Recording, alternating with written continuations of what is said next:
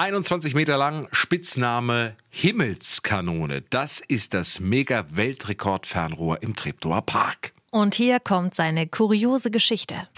100% Berlin. Ein Podcast von RBB 888.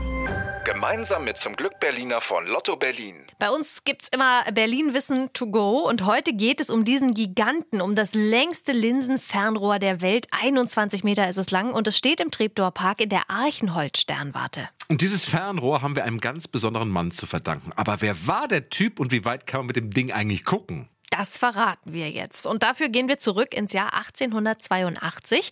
Da kommt ein junger Mann nach Berlin. Er heißt Friedrich Simon Archenhold. 21 Jahre ist er da alt und er hat große Pläne. Hm, Er will Astronom werden.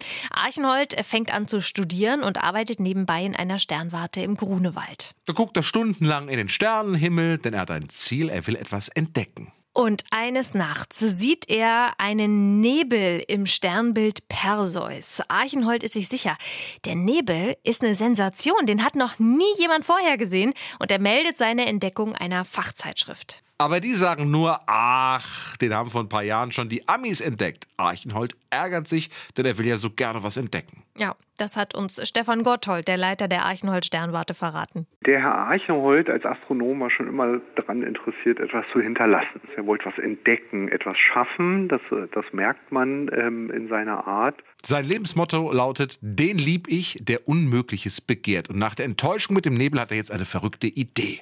Er will ein Mega-Fernrohr haben. Möglich lang soll es sein, denn damit sieht man die Sterne einfach besser. Diese langen Fernrohre, das ist die Zeit Ende des 19. Jahrhunderts, wo wir diese Länge der Fernrohre benutzt haben, um die schlechte Qualität der Linsen auszugleichen. Also die, die Farbfehler zum Beispiel dann auszugleichen, damit man einfach die Objekte klarer sehen kann. Und Archenhold hat Glück, denn ein paar Jahre zuvor war in Paris die große Weltausstellung, für die wurde ja extra der Eiffelturm gebaut. Und jetzt sagen sich einige Geschäftsleute in Berlin, so eine Weltausstellung wollen wir hier auch haben. Sie gehen zum Kaiser, zu Wilhelm II. und schlagen ihm die Idee vor. Aber der Kaiser ist nicht begeistert. Viel zu teuer. Ausstellung ist nicht, soll er zu den Geschäftsleuten damals gesagt haben. Gut, dann machen wir es halt alleine, sagen sich die Geschäftsleute. Und die planen die erste Berliner Gewerbeausstellung, und zwar im Treptower Park. Das alles bekommt natürlich auch unser Freund Archenhold mit. Und er sagt sich, oh, in dieser Ausstellung würde mein Mega-Fernrohr doch sehr gut reinpassen. Er hat nur ein kleines Problem. Er hat kein Geld. Also fragt auch er erstmal beim Kaiser nach, ob der ihn unterstützen kann. Aber der Kaiser lehnt ab und finanziert dafür lieber ein Fernrohr in Potsdam.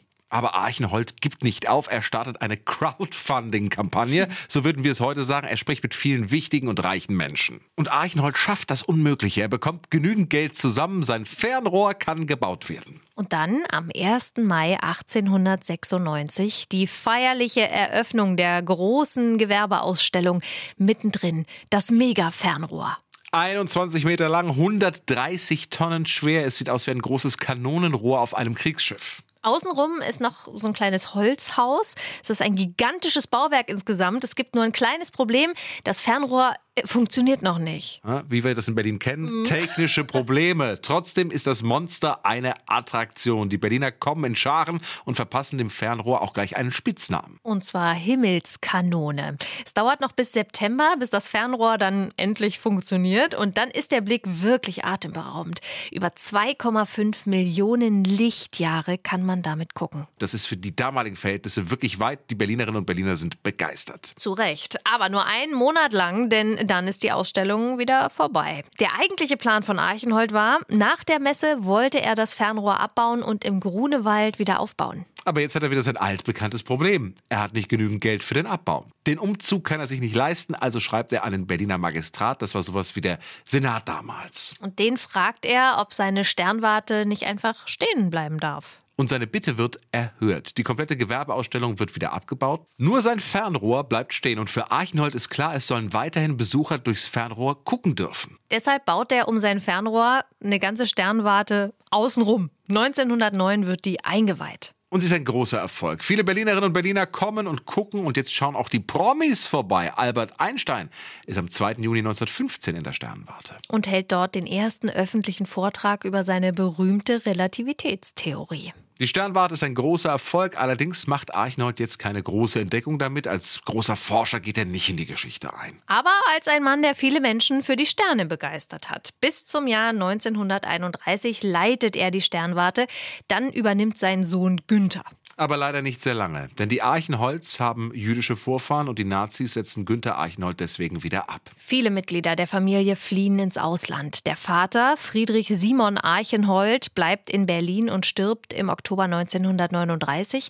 Seine Frau und eine Tochter werden von den Nazis ins KZ gebracht und dort ermordet. Aber der Name Archenhold, der ist nicht vergessen. Nach dem Krieg wird die Sternwarte wieder eröffnet und erhält im Jahr 1946 seinen Namen. Und so heißt sie bis heute. Archenhold Sternwarte. Und noch heute hält sie den Weltrekord für das längste Linsenfernrohr der Welt. 100% Berlin. Ein Podcast von RBB 888. Gemeinsam mit zum Glück Berliner von Lotto Berlin.